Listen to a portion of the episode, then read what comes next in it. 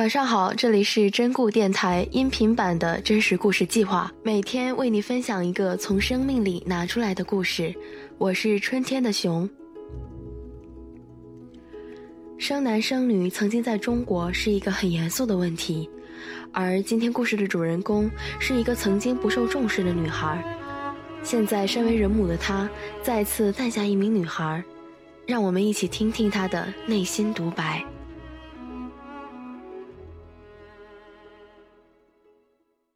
妈妈的大肚子左右着全家人的情绪，家人时而垂头丧气，时而欢欣鼓舞。孩提之年的我，窥到了成人世界的禁忌。计划生育抓得严的时候，生下姐姐和我以后，妈妈又有了身孕。生性胆小的妈妈带着三岁的我，星夜启程，东躲西藏。有一次在大舅家里，半夜听到有搜查的。妈妈便带着睡得迷迷糊糊的我，匆忙起身，由大舅送我们去几里外的姨姥姥家。大舅骑着一个很破的自行车，母亲抱着小表弟，坐在后座上，我坐在前面的大梁上。我实在太困了，趴在大梁上便睡着了。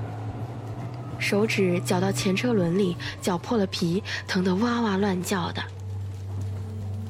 大舅停下来，让比我小几个月的表弟坐在大梁上，母亲抱着我坐在后座上。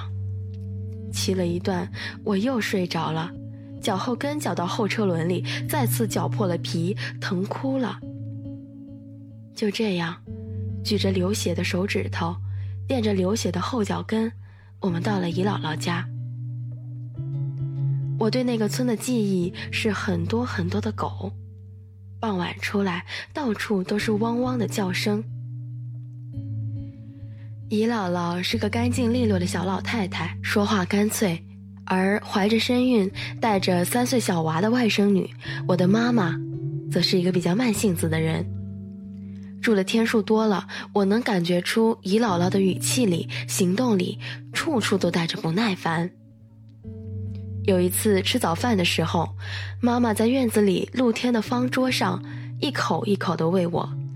姨姥姥站在厨房门口，系着个青色的围裙，很凶的朝妈妈喊：“小二，你吃饭这么慢呢？冬菊别喂他，让他自己吃。”那时我三岁，但逃亡路上的细节像刻在脑子里一般清晰，难以忘却。长大后我才知道。这场逃亡被寄予着期待，全家人都盯着妈妈日渐膨胀的肚皮，期待妈妈生一个男孩。妈妈生下的还是女孩，也就是三妹。全家的逃亡之路结束了，但家里丝毫感觉不到新生命到来的喜悦。懵懂无知的我，对躺在床上皱皱巴巴的婴儿充满了喜欢和好奇。我和姐姐平时经常闹矛盾，但在三妹身上达成共识。她是我们三个姐妹里长得最好看的。我把糖果藏起来留给她，想她快点长大，给她扎头发、梳辫子。我已经准备做一个合格的姐姐了。我们每天趴在床边看着她，逗她，可她不会笑，反而经常哭。有时还哭个不停，不管我们怎么逗他，他仍旧只是闭着眼大声的哭。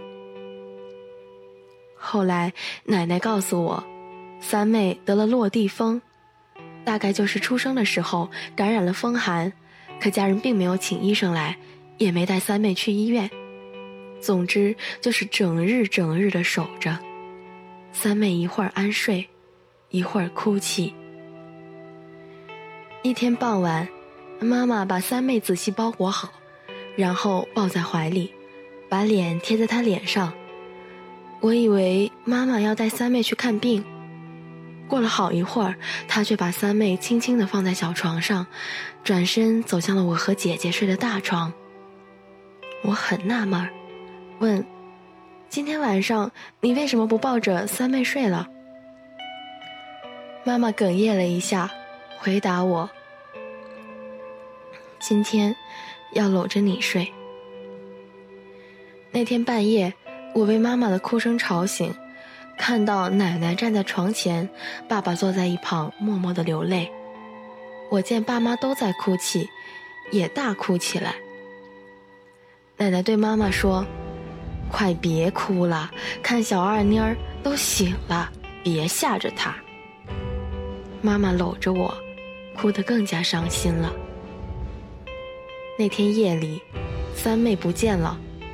有人告诉我她死了。我无数次的问奶奶：“妹妹被谁抱走了？抱去了哪里？”奶奶有时候说是被大爷爷用筐背出去放在了桥底下，有时候又说是被放到了乱坟岗。我去这两个地方都看过，都没有发现三妹的踪迹。长大以后我才知道，乱坟岗那里经常有死婴。女婴的死亡率尤其高，据传村东头那家一连生了四个女儿，第五胎又是一个女孩，结果一出生就被溺死了。当时和我一起去乱坟岗的男孩说，前面有个死婴被狗吃掉了一条胳膊，我便不敢再靠近。三妹消失后几个月，妈妈的肚子又慢慢的大了，当时数九寒冬。计生队查的不那么频繁了，我们得以待在家里。生男生女的话题重新被唤醒，家人们又看到了希望。每天奶奶做早饭的时候，妈妈会坐在炕边陪她聊天，言语间都是谁家生了男孩之类的事情。一九八三年七月一号，弟弟出生了，那天的记忆如此清晰。我吃过早饭，和伙伴凤英在胡同口玩。凤英和我有相似的经历，她的小妹妹不久前夭折了。爸爸满面春风地拎着借到的红糖，经过胡同口朝家里走。经常坐在那里逗小孩的阿姨问我爸：“生了吗？”爸爸连声答道：“生了，生了，生了。”阿姨问：“是小子还是闺女？”爸爸喜滋滋地说：“是个小子，是个小子。”阿姨扭过头对凤英说：“看看人家小二妮儿也有弟弟啦，凤英你还没有呢。”一年后，凤英也有了弟弟。那天早晨，胡同口异常热闹，很多人来家里问候。曾祖母拄着拐杖从胡同头朝我家喊。生了个啥？奶奶隔着老远喊道：“生了个小子。”曾祖母连连叫好：“小子好，小子好，生了个小子就好。”我听说后立即跑回家去。妈妈的屋子正中间放着个盆子，里面的东西散发出难闻的血腥味儿。现在想来，应该是胎盘。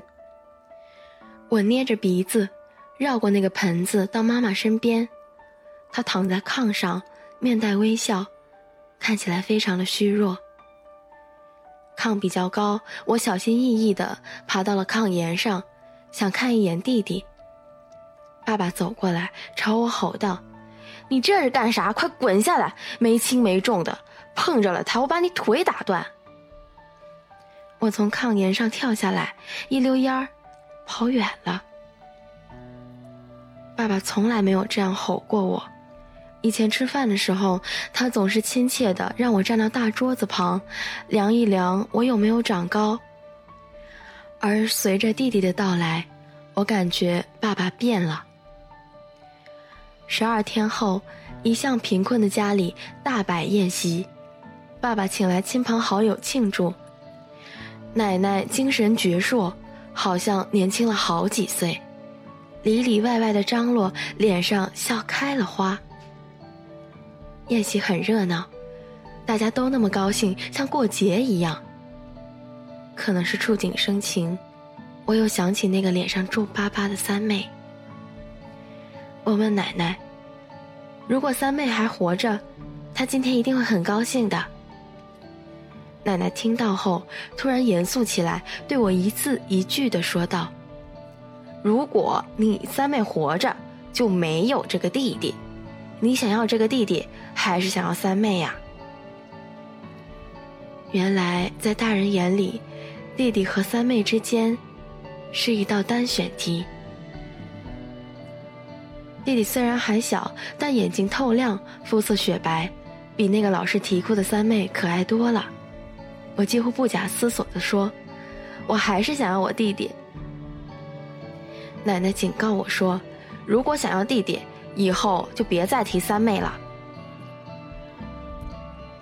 一年多以后，弟弟生了一场病，舌头底下又长了一块小舌头，叫做电舌子。父亲着急地带着他四处寻医。奶奶以一种仪式给弟弟治病，每天日落时分，她抱着弟弟去村南边的大道，对着太阳虔诚地磕一个响头，嘴里念念有词。起身后，头也不回地跑回家。奶奶如此虔诚，但弟弟的病情并没有起色，最后还是被送进了乡镇医院。弟弟住院那段时间，我时常在村子南面的卖场口，望着夕阳西下那条通往乡镇的大道上人来人往，盼望着父亲带着弟弟回来。有一天，我转身回家的时候，父亲抱着弟弟回来了。他见面就告诉我，弟弟的病已经痊愈了。